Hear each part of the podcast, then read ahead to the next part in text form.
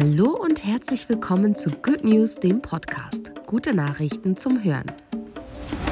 Das ist der gute Nachrichtenüberblick zum Jahr 2022. Schwerpunkt Klimaschutz. Recht auf saubere Umwelt ist ein Menschenrecht. Die UN-Vollversammlung hat das Recht auf eine saubere, gesunde und nachhaltige Umwelt als eigenständiges Menschenrecht anerkannt. 161 Staaten stimmten für die historische Resolution, die unter anderem dabei helfen soll, ökologische Ungerechtigkeit zu verringern. Das Ozonloch wird kleiner.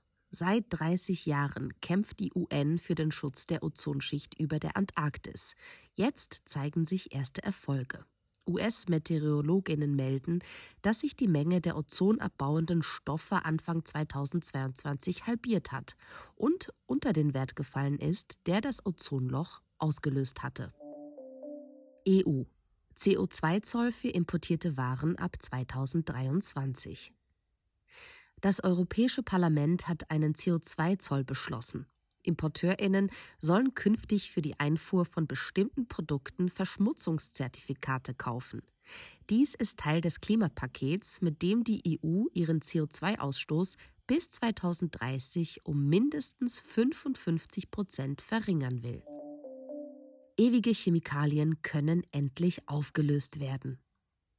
Forschenden der Northwestern University in den USA ist es gelungen, sogenannte ewige Chemikalien aufzulösen. Die giftigen per- und polyfluorierten Alkylverbindungen, kurz PFAS, kommen in Funktionskleidung, Geschirr und Kosmetik vor und schädigen Natur und Gesundheit. EU kein Greenwashing von Gas- und Atomkraft.